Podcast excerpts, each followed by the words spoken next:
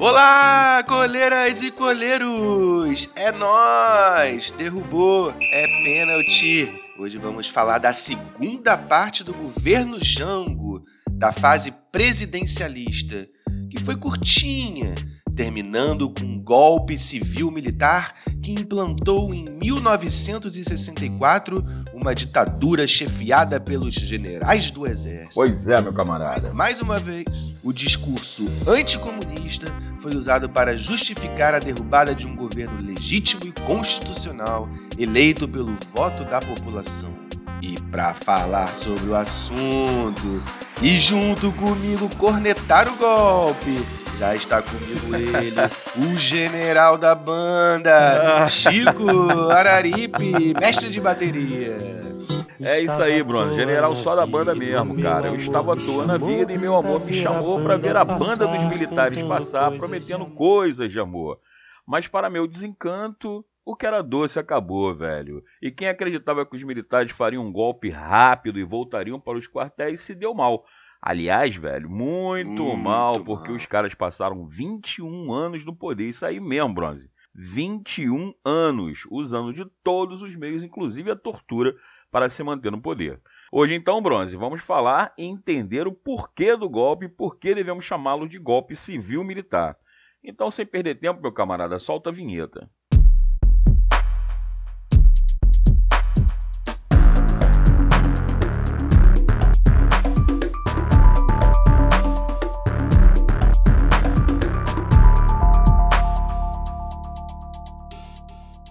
Muito bem, pessoal. Hoje vamos falar de um episódio muito sério, né, Exatamente, Chico? Exatamente. Vamos aí eh, revelar para vocês um contexto histórico que foi pano de fundo para o golpe civil-militar de 1964. A gente encerrou o último episódio falando sobre a fase parlamentar do governo Jango, quando um plebiscito devolveu plenos poderes de presidente da República a ele. Dessa forma, a partir de 63, começa a fase presidencialista de João Goulart, que logo de início lançou um plano econômico para tentar reverter a espiral inflacionária. Chicão, fala um pouquinho desse plano para gente. É verdade, Bronze. O plano ficou conhecido como Plano Trienal e começou a ser pensado, na verdade, em dezembro de 62, quando assumiu o Ministério do Planejamento o economista Celso Furtado. E, posteriormente, Santiago Dantas foi nomeado para a Fazenda.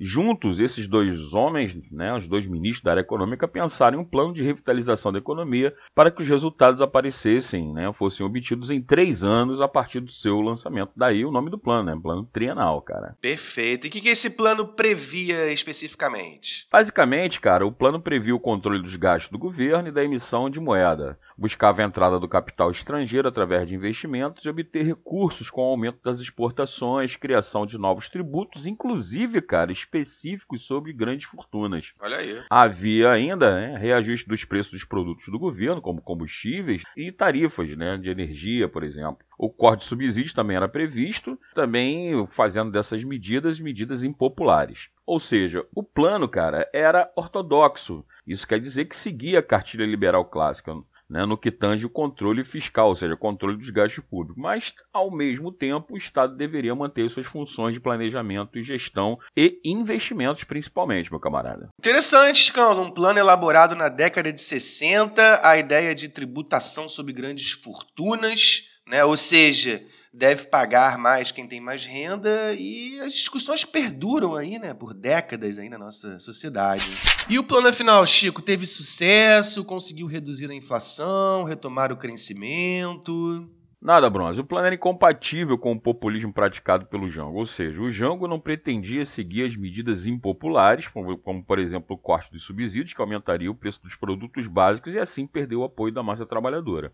Em sendo assim, o Jango autorizou reajuste em média de 70% dos salários do funcionalismo público e retornou da ideia de cortar os subsídios para evitar aumento dos preços. Uma outra questão, cara, é que para dar certo o plano trienal dependia do apoio de setores importantes, financeiro, capital internacional e a indústria nacional. Apoio esse, meu velho, que por vários motivos não vieram. Os principais é que a espiral de inflação beneficiava quem lucrava com ela, o setor financeiro, por exemplo, os investidores estrangeiros também, né? Uhum. E esses setores também desconfiavam do governo, né? Supostamente, a, Colocava-se que o Jango era um governo esquerdista. A parte da burguesia nacional, inimiga política do Jango, não queria de maneira nenhuma ajudar o governo também. Logo, o plano, em menos de seis meses, cara, já estava desfeito e fracassado. E o governo se debatia numa grave crise econômica, sofrendo pressão de todos os lados. Aliás, esse é o plano de fundo do golpe, né?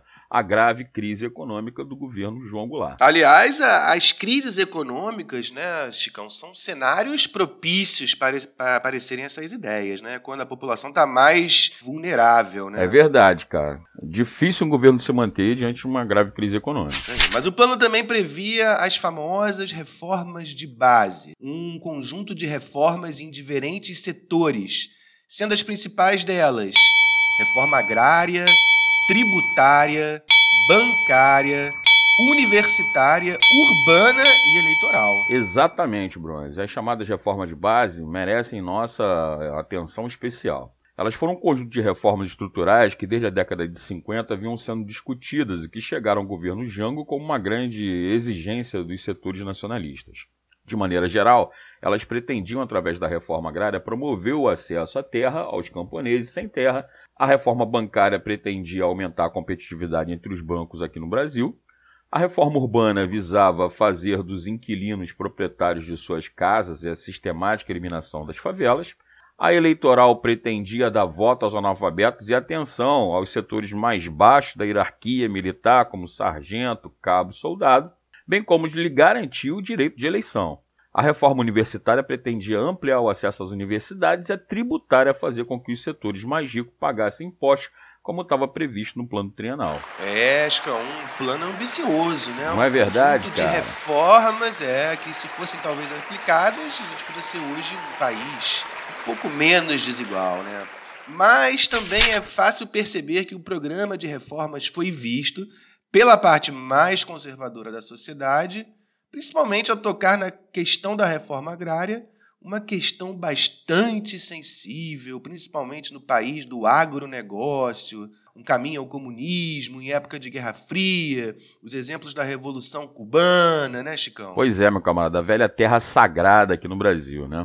Principalmente porque essas reformas também previam buscar novas formas de negociação com capital estrangeiro, limitando a remessa de lucros ao exterior e aumentando a participação estatal, principalmente no setor de produção de energia. Mas uma simples análise, cara, nos faz entender que essas reformas não tinham nada de socialistas, mas sim, como você já disse, pretendiam diminuir as desigualdades sociais no país, coisa que quem explorava os aluguéis, mantinha as grandes propriedades rurais, mesmo improdutivas, ou aqueles que lucravam com a inflação, não estavam nem um pouco dispostos a abrir mão dos seus lucros, né, meu camarada? Certo. E o fracasso né, do plano trienal, como falamos aqui, a crise econômica né, é, gerada aí nesse período, a sociedade acabou se polarizando ideologicamente, politicamente, nos grupos que apoiavam as reformas e naqueles que as repudiavam veementemente. O clima estava tenso. Verdade, meu camarada. Em todos os setores havia divisões entre os que lutavam pelas reformas e assim apoiavam o governo e aqueles que simplesmente repudiavam essas reformas como o diabo foge da cruz, meu camarada. então, bora lá, Chicão. Vamos fazer um resumo aí desses setores para os nossos alunos. Aqui. É, é, é muito detalhe, hein, pessoal? Preste atenção. Então, bora lá, Bronze. Para começar, cara, vamos analisar a situação no campo, já que a reforma agrária era, sem dúvida nenhuma, o carro-chefe das reformas de base. Desde a década de 50, a situação no campo havia mudado bastante. O crescimento urbano ampliou o consumo para produtos agrícolas e pecuários e a terra ficou mais valorizada. Dessa forma, os grandes proprietários aumentaram a mecanização, principalmente durante o governo JK, e expulsaram poceiros, trabalhadores, né? diminuiu-se o posto de trabalho, ou seja, muita gente desempregada no campo e também sem terra. Dessa forma, meu camarada, como uma forma, né, um efeito colateral desse processo, surgiram as ligas camponesas né, em 1955 e foram um movimento rural bastante importante do período. Né? Elas foram lideradas e organizadas pelo Francis, Francis, Francisco. Cara, que nome lindo, né, Deus. rapaz?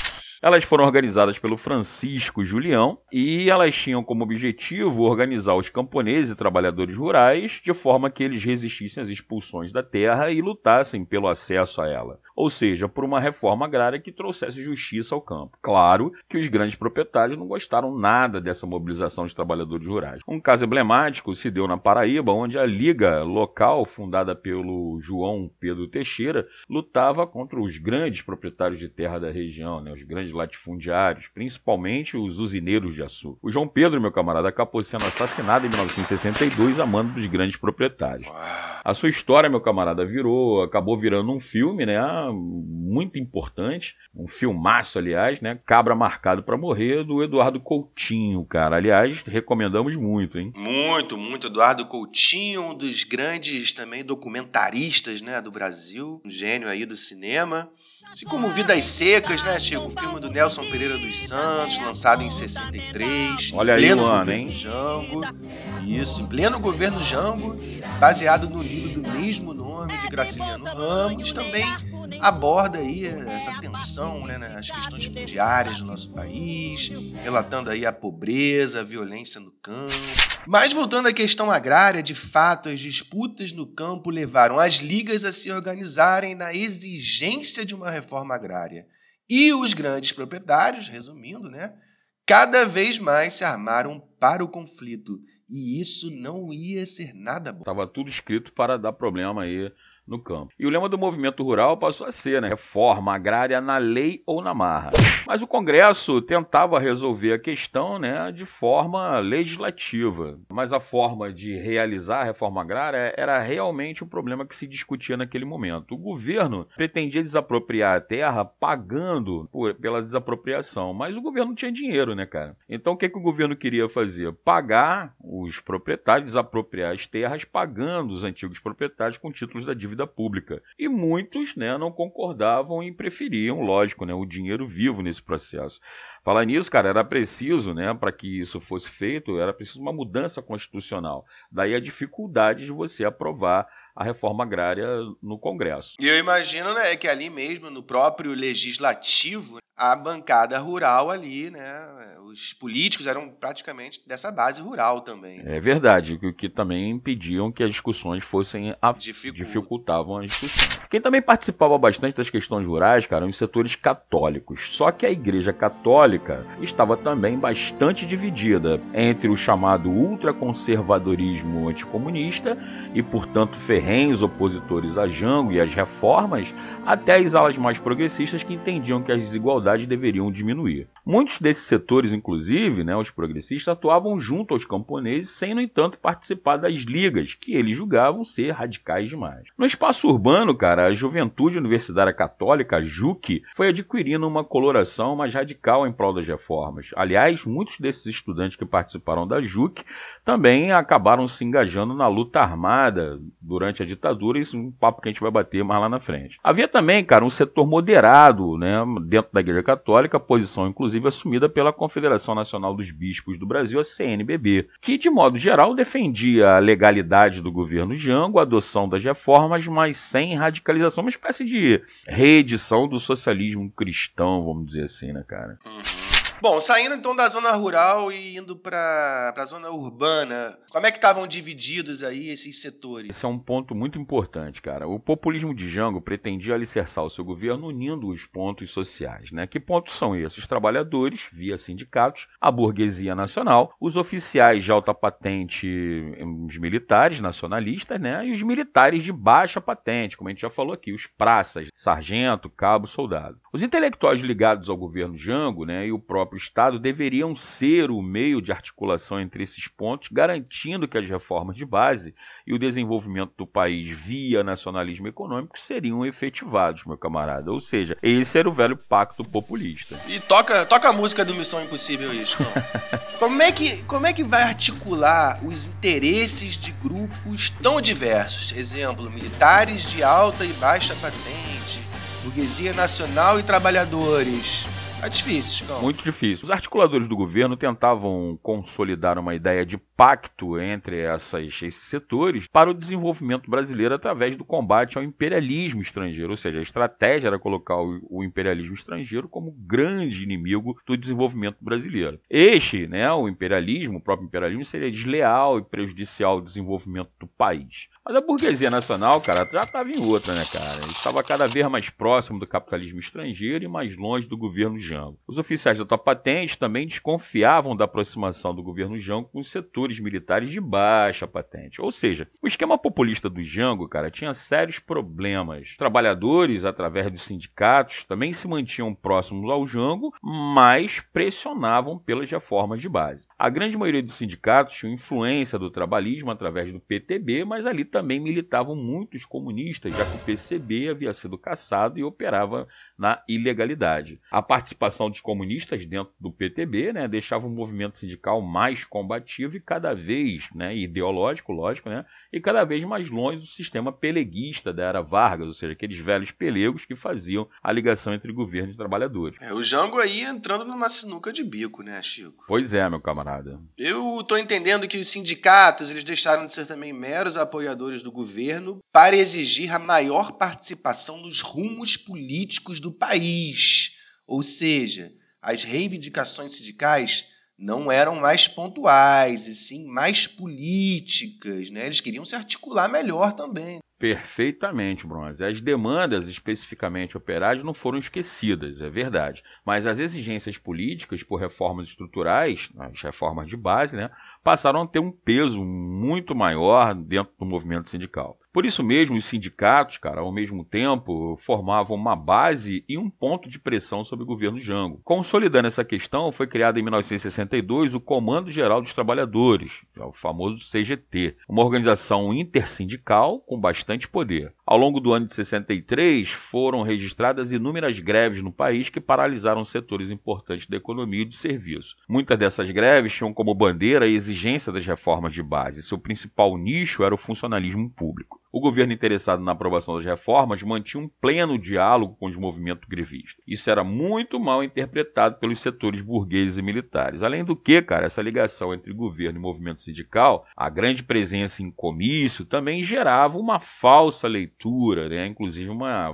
uma eufórica leitura, inclusive, de que o governo tinha uma ampla base de sustentação que os operários podiam realmente fazer uma, uma, uma grande revolução pelas reformas é, de base. E desse, desse cenário aí que advém a ideia de que o governo Jango estaria tramando um golpe de Estado para montar uma república socialista sindicalista, né? Todas as várias dessas questões já estavam aí, né, Chicão? Então, para alegria dos golpistas, né? Com a possibilidade deles terem um pretexto, né, para dar o golpe. Muito bem, já falamos do campo, da igreja, dos setores urbanos e a classe política, Chico, os partidos, hum. os grupos políticos. Conta aí pra gente. Cara, é, é, vale muito a pena a gente dar uma olhadinha nessa, nessas disputas políticas, né, cara? A divisão política que se evidenciava desde o governo Getúlio tornou-se muito mais efetiva, ideológica e polarizada, por vezes ultrapassando as próprias legendas partidárias. O PTB foi o partido que mais cresceu em representação política, né, desde 1945 até o momento em que nós estamos aí no governo Jango, 1963. Que era o partido de Vargas, que era o partido de Vargas. Exatamente, que era o partido trabalhista ligado ao velho getulismo. Enquanto a UDN e o PSD perderam espaço. Dentro dos próprios partidos, cara, havia divisões a favor e contrárias às reformas de base. Dentro da própria UDN, havia divisão. Veja só, Bronze, havia setores da UDN que apoiavam as reformas de base, setor inclusive apelidado de Bossa Nova. Mas a grande maioria né, da UDN permanecia firme golpista, velho. No Congresso, então, os deputados né, seguiram uma tendência que se verificou desde o governo JK, mas cada vez mais radicalizada em suas posições políticas. De um lado, a Frente Parlamentar Nacionalista, a FPN, composta em sua maioria pelo PTB, mas não apenas por esse partido, que apoiavam as reformas e o próprio governo Jango. Do outro lado, a Ação Democrática Parlamentar, a ADP, fundada em 61 e reunia, que reunia basicamente os políticos da UDN e do PSD com posições completamente contrárias à reforma. É interessante, né? Ação democrática. É, sempre essa palavra aparecendo né, para defender é, saídas autoritárias, cara. A ironia. Pois é, meu camarada. Havia também, cara, dois outros grupos que operavam fora do Congresso e ao mesmo tempo dentro dele, né? Uma delas era liderada pelo Leonel Brizola e chamava-se Frente Mobilização Popular, que pressionava o governo pela rápida implementação das reformas. Havia também a Frente Progressista liderada pelo Santiago Dantas, ex-ministro do Jango, que defendia as reformas, mas sem radicalização. Nesse contexto todo, o Brizola é aquele que mais vai radicalizar o discurso em prol das reformas e com uma grande penetração, uma grande mobilização popular. Em prol do cunhadão, né? É, mas ele briga com o Jango, cara. Ele briga com o Jango, né? Porque o Jango ele fica nesse meio termo deslizando para lá e para cá e o, e o Brizola. Tentando se manter ali, tentando se Pois é, e o né, Brizola cara? querendo querer né, tomasse logo a decisão. Que cenário complicado. Mas, né, por que a importância desse episódio, né? Que a gente pode comparar com que muita coisa que a gente está vivendo hoje. Diferentes demandas sociais, busca por representatividade e avanços progressistas de um lado, e os setores conservadores, ou nem tanto, puxando para o outro. Mas além dos grupos políticos, havia duas outras instituições. Olha só, Olha a similaridade. É, cara, por isso que é importante da história, né, cara? Eu não quero estudar história mais. Prefiro a ignorância. Mas além dos grupos políticos, havia duas outras instituições de divulgação de informações contrárias ao governo. Ora, veja só, querido. Olha só, uma espécie de central disparadora de mensagens golpistas. Robô, Bronze? Era robô? Travestidas de. Def... Não era robô. Travestidas de defesa da democracia. O IBAD e o IPES. Certíssimo, Bronze. O IPES, cara, era um Instituto de Pesquisa e Estudos Sociais. Veja, IPES, Instituto de Pesquisa e Estudos Sociais. Foi uma organização fundada por empresários. Olha, veja só que novidade, cara. Uma organização fundada por empresários de São Paulo e do Rio de Janeiro, mas que contou também com grandes proprietários de terras. Elas tinham como objetivo, né, criar peças de propaganda que vinculassem o governo Jango ao comunismo, ou seja, a questão era desestabilizar o governo. Fundada em 1962, o IPES fez partir do princípio de que o governo estava infiltrado de comuni comunistas e que, e que as reformas de base eram a prova disso, meu camarada. Ele publicava textos em jornais e revistas, peças para rádio, produziu cerca de 14 filmes que eram vinculados.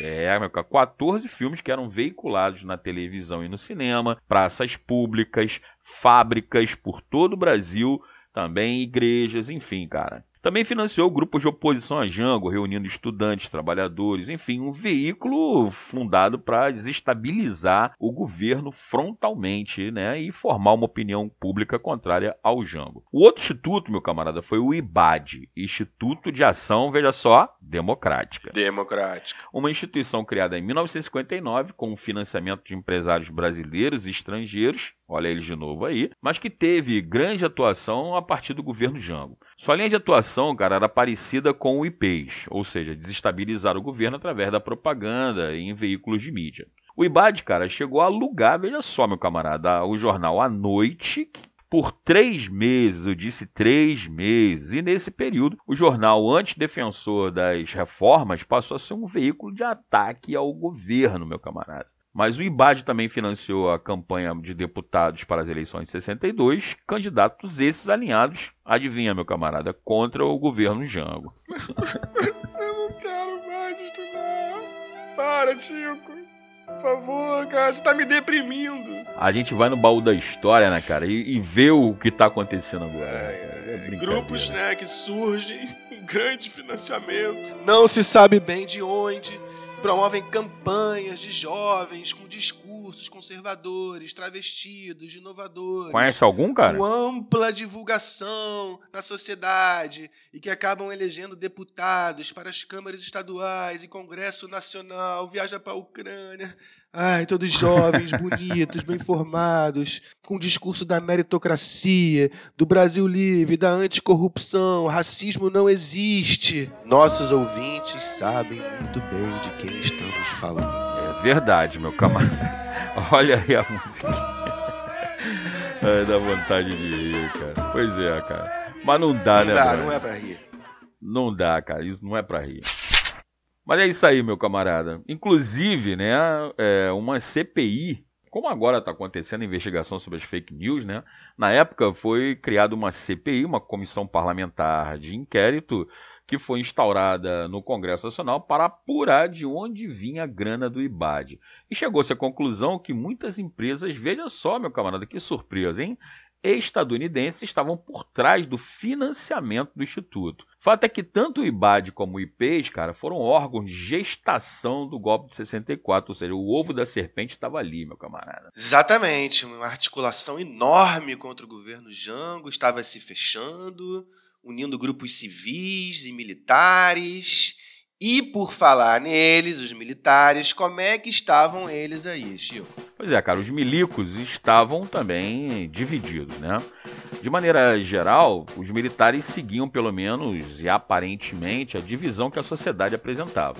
Militares nacionalistas legalistas ligados ao governo e os militares ligados ao DN, contrários a Jango e às reformas. Mas uma instituição militar criada no Brasil em 1949, em plena Guerra Fria, sob influência estadunidense e francesa, teve um papel fundamental entre os militares. Estou me referindo, cara, à Escola Superior de Guerra, a ESG, que reuniu o alto escalão militar em um instituto para a formação intelectual, não apenas militar, mas para o desenvolvimento de estratégias de atuação política dos militares. Os cursos ali, cara, eram considerados de alto nível, inclusive com a participação de civis, né, de professores civis. Por isso a instituição foi apelidada de Sorbonne, né, uma alusão à, à famosa universidade francesa. Foi aí, cara, na ESG, na Escola Superior de Guerra, que foi desenvolvida a doutrina de segurança nacional. Atenção, aluno! A doutrina de segurança nacional era a ideia segundo a qual os militares deveriam tinham né, o dever de deter a guerra revolucionária, que para eles se infiltrou na América desde a Revolução Cubana. O papel dos militares, então, cara, seria usar de todos os meios, inclusive o golpe, para deter o comunismo, sempre ele que ameaçava as instituições democráticas do país. Dessa forma, Embora houvesse divisões políticas entre os militares, a doutrina de segurança nacional os aproximava. E é uma maneira também, né, Chicão, de educar aí os futuros seguidores do golpe, né? A educação como uma forma de doutrinação, né, nesse sentido. Lógico, claro, né, cara, criar uma juventude doutrinada contra esse chamado comunismo. Né? E seguir esse exemplo em outras instituições educacionais do país. É verdade, meu camarada. Está muito em voga também hoje, né? Bom, estamos chegando ao golpe finalmente, porque as cartas já estão na mesa. Os golpistas reunidos em torno da ASG, do IPES e IBAD e mais a UDN, claro, é isso? Perfeito, Bruno. Mas vale lembrar também que existe o braço sempre pronto a ajudar do nosso Big Brother, né, velho? Sim, mas do ponto de vista prático, Quais foram agora os fatos que desencadearam o golpe? Pois é, meu camarada. Então vamos lá. De maneira geral, ao longo do nosso programa, o nosso ouvinte se familiarizou com a crise econômica, com os movimentos no campo, as ligas camponesas, da divisão social em torno da reforma de base, das divisões políticas e militares que levou o Jango a sofrer pressões de todos os lados, né? tanto da direita quanto da esquerda. O velho pacto populista já não se sustentava frente à polarização. O Brasil era outro, meu camarada mais urbano, mais industrializado e com novas demandas. Prova disso era a organização estudantil em torno da UNE, União Nacional dos Estudantes, que reunia estudantes universitários e secundaristas. Uma forma de luta criada pela UNE, para além das assembleias, eram os CPCs, os Centros Populares de Cultura, espalhados por todo o Brasil.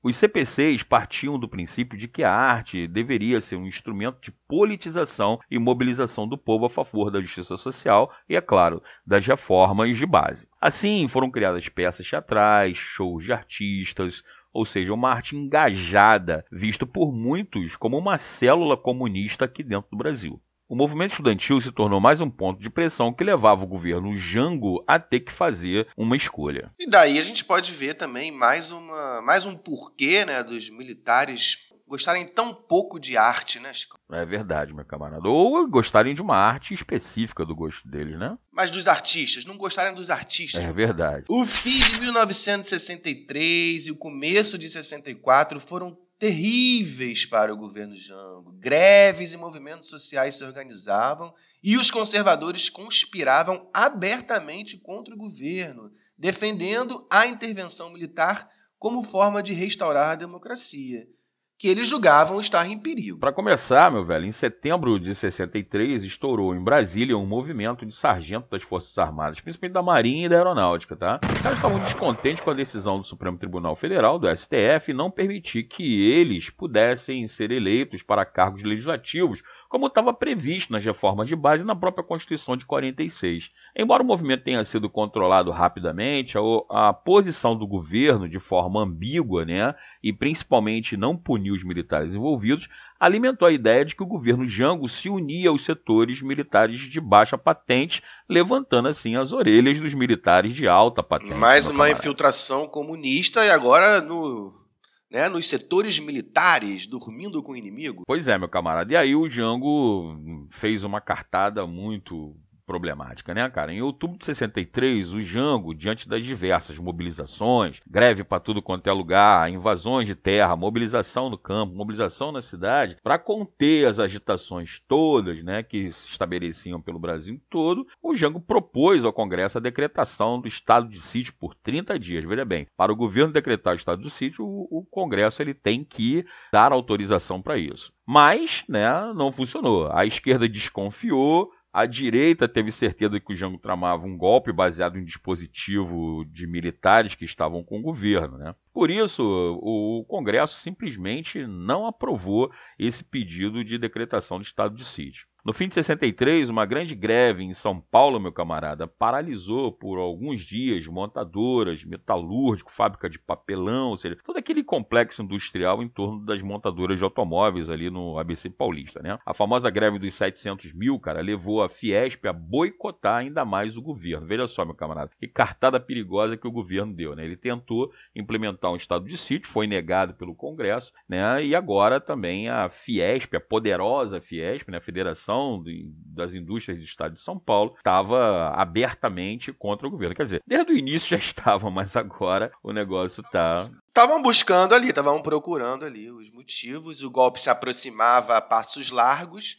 O Jango já não tinha o apoio da indústria nacional setores militares estavam divididos, uma ampla campanha midiática contra ele, enfim. Mas ainda faltava a cartada final. No início de 64, sem ter como pacificar esses setores, o Jango decidiu, então, é, influenciado pelos seus ministros, né, pelos seus políticos que apoiavam, ele decidiu contornar o Congresso, cara. Como é que é isso? Ele tentava mobilizar as forças militares que aparentemente estavam ao seu lado, mas principalmente o dispositivo sindical estudantil. A estratégia do Jango, cara, era fazer as reformas através de decretos assinados em grandes comícios que deveriam reunir o povo, né, uma grande massa de apoio ao seu governo. O primeiro grande desses atos, cara, foi aqui no Rio de Janeiro, o Comício da Central do Brasil, o famoso Comício da Central do Brasil, que reuniu entre 150 e 200 mil pessoas no dia 13 de março de 1964, para ouvir o Jango e o Brizola né, discursarem num palanque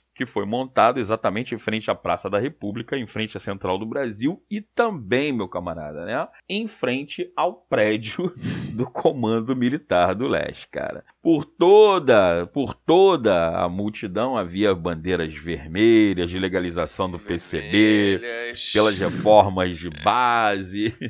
Enfim, meu camarada. E aí, botando lenha na fogueira, né? Aí eu imagino lá os militares, né? Pela janela, gritando: Nossa bandeira nunca será vermelha. Por aí, meu camarada. Um detalhe que eu volto a dizer aqui é que o Palanque, cara, ele foi montado, para quem não conhece a cidade do Rio de Janeiro, né? A Central do Brasil a Praça da República estão em frente ao suntuoso prédio do Comando Militar do Leste, de onde, né? De lá das janelas desse prédio, os generais puderam apreciar o mar de bandeiras vermelhas que se é, reuniram no, no comício da Central do Brasil. No mar de sangue. Pois é, cara.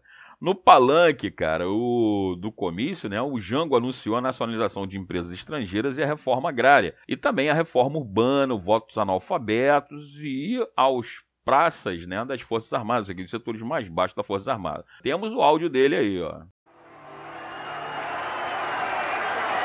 Trabalhadores do campo já poderão então ser concretizada, embora em parte, a sua mais sentida e justa reivindicação, aquela que dará um pedaço de terra própria para ele trabalhar, um pedaço de terra para ele cultivar. Aí então, o trabalhador e a sua família, sua família sofrida, irá trabalhar para ele, porque até que ele trabalha para os donos da terra que ele aluga, ou para os donos da terra que ele entrega sua produção. Aí fudeu. Quer dizer, aí ferrou.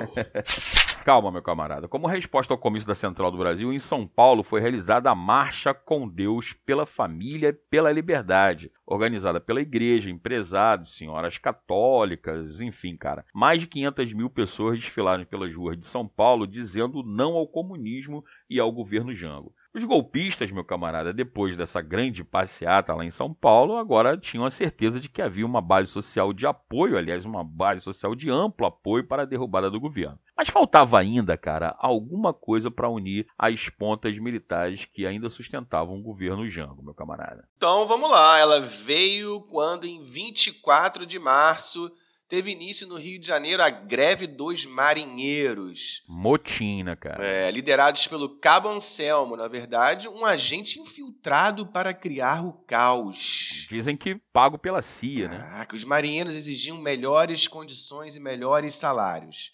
Se alocaram no Sindicato dos Metalúrgicos do Rio de Janeiro. Veja só. O ministro da Marinha cercou o local para prender e acabar com o movimento mas a solução foi negociada e os marinheiros foram anistiados. O ministro da Marinha se demitiu.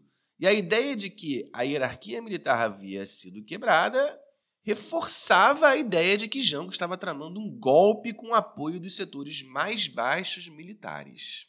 Para piorar, Jango ainda compareceu no dia 30 de março a uma assembleia de sargentos e suboficiais no Rio de Janeiro. Para os militares golpistas, não havia mais dúvida. O golpe estava ali tramado. Em 31 de março, então, o general Olímpio Mourão Filho, o mesmo do Plano Cohen, tá lembrado dele, cara, lá em 37? Tô lembrado. É, esse maluco se antecipou ao golpe, cara, que já estava sendo gestado na Escola Superior de Guerra e deveria ter a liderança do Humberto de Alencar Castelo Branco, general né, Castelo Branco. O Mourão, cara, simplesmente colocou as tropas. Você falou Mourão? É Mourão. Mas não tem ligação, não. Tá bom. O Mourão, cara, colocou as tropas nas ruas a partir de Juiz de Fora né, e veio descendo em direção ao Rio de Janeiro. Militares ainda com Jango, cara, sugeriram que ele rompesse com os sindicatos e com a esquerda e que dessa forma esses militares do governo parariam as tropas do Mourão, coisa que o Jango, né, cara, não estava disposto a fazer. O Jango não, não rompeu com a, com a sua base, né? Dessa forma, cara, em 1 de abril, o Jango aqui do Rio de Janeiro né, já com a, a, os militares já resolvidos, o Jango voou para Brasília e de lá ele voou para o Rio Grande do Sul. Nesse mesmo dia, dia 1 de abril, o presidente da Câmara dos Deputados, Auro de Moura Andrade, ligado aos golpistas, declarou vaga a presidência da República, meu camarada. O golpe estava deflagrado. Olha o áudio aí do cara falando que a presidência está vaga, meu camarada. O senhor presidente da República deixou a sede do governo. Deixou a nação acéfala numa hora gravíssima da vida brasileira, em que é mister que o chefe de Estado permaneça à frente do seu governo. Abandonou o governo. E esta comunicação faço ao Congresso Nacional. Esta cefalia, esta cefalia configura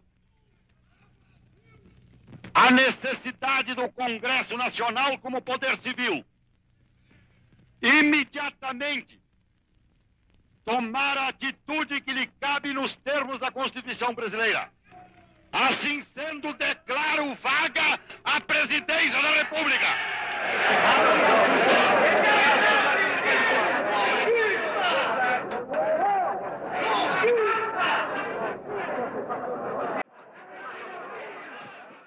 Ah, ah, Chicão, você me deu a pílula do Matrix, cara. Por que você fez isso? Pois é, cara.